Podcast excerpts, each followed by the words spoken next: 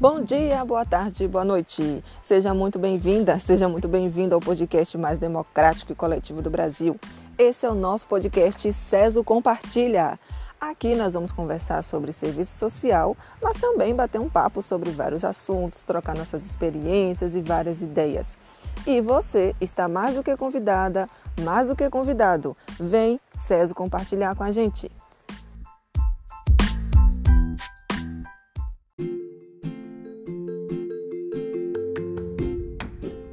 O nosso bate-papo de hoje é com Nadjaís Leal, graduada em Serviço Social pela Universidade Federal da Bahia, pós-graduanda em Direitos Humanos, Cidadania e Políticas Públicas, assistente social que atua na política de assistência social.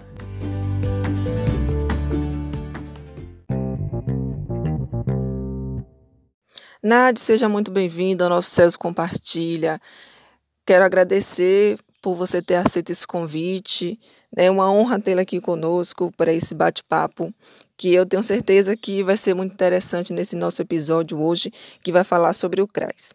E eu queria já começar é, refletindo sobre o lugar e o papel da sistematização da prática profissional, ou seja, o lugar dessa reflexão profissional do nosso fazer na perspectiva de um equipamento que é considerado porta de entrada e, por isso, possui um grande fluxo, uma grande demanda. Sabemos que o trabalho na assistência social, por si só, já é desafiador. Discutir eh, o exercício profissional do assistente social é fundamental, né?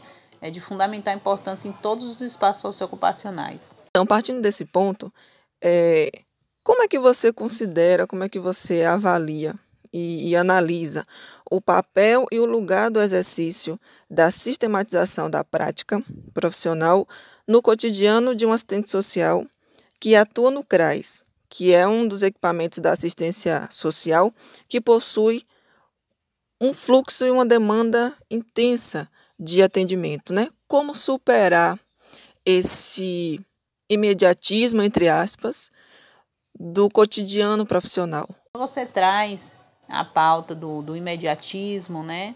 É, desse risco do imediatismo ao qual nós somos empurrados cotidianamente diante de, um, de uma estrutura institucional é, onde existe um, um, número muito grande de atendimentos diariamente, é, uma rotatividade muito grande de usuários em busca dos serviços que aquela instituição oferece né, e que o assistente social está ali né, como parte organizacional e, e fazendo parte daquele quadro funcional, porque dentro do CRAS é, existem outros profissionais que trabalham conjuntamente com, com o serviço social, né, como o psicólogo, mas, que são técnicos de referência, né? Mas aqui nós estamos falando especificamente do trabalho do, do assistente social. Eu penso que existe um, um, existem espaços né, que já carregam essa característica né, dessa rotatividade, desse alto fluxo de atendimento. E eu me recordo muito do meu período de estágio, né, onde eu realizei meu estágio em uma instituição de saúde, né, que presta serviços de média e de alta complexidade no âmbito do SUS, e que existe um, um alto fluxo de atendimentos né, na, na, na, no ambulatório e também na emergência, diferente das enfermarias, por exemplo. Então, eu estava ali alocada no ambulatório, ao dialogar com algumas colegas que faziam seus estágios ali nas enfermarias, percebia né, que tanto em nível é, quantitativo né, de atendimentos, com as demandas que chegavam eram diferenciadas entre aqueles é, locais. E aí, quando eu chego né, nesse espaço é, profissional, né, hoje, dentro do CRAS, eu percebo que existe é, essa semelhança, né, dessa rotatividade, desse número é, grande de atendimentos diariamente. E qual a saída, né, diante dessa, dessa situação? Primeiro ponto é eu acredito, né, que é, há uma necessidade de clareza, né, desse profissional do, acerca do seu trabalho, né, a clareza de, de para que o seu trabalho é convocado ali dentro daquela instituição e o que a profissão propõe né, é, é, dentro daquela instituição, dentro de, dessa determinada política pública. Né?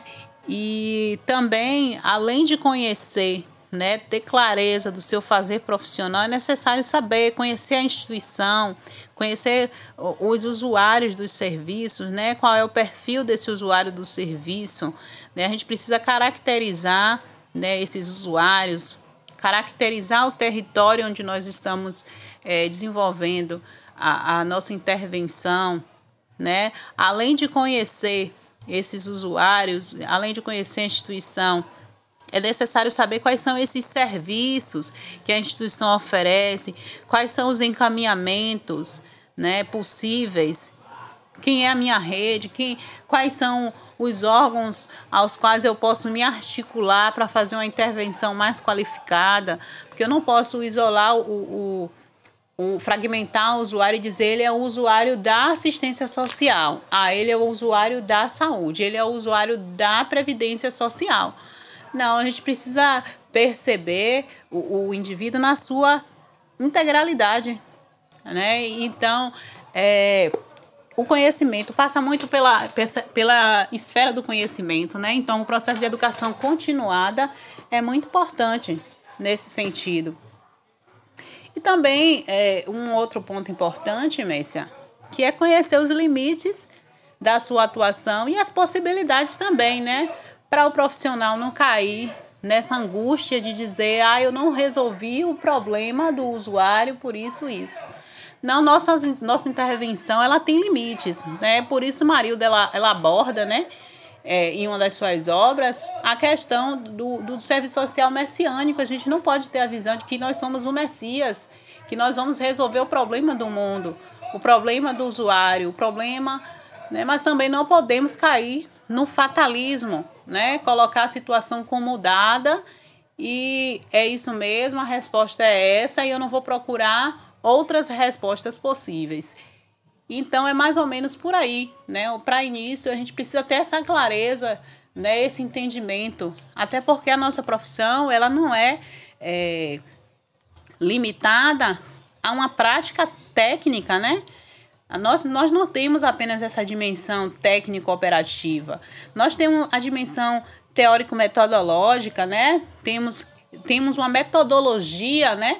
Do desenvolvimento do nosso trabalho, né? Nós temos também a dimensão ético-política, então, se nós temos uma direção ético-política, ela dá uma resposta política dentro dessa estrutura né, capitalista em que vivemos.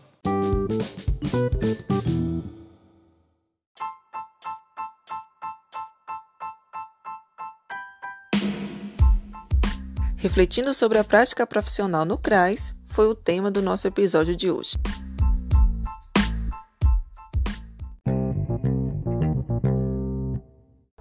E você, querido ouvinte e compartilhador, se quiser continuar acompanhando nosso trabalho, estamos nas principais plataformas de podcast.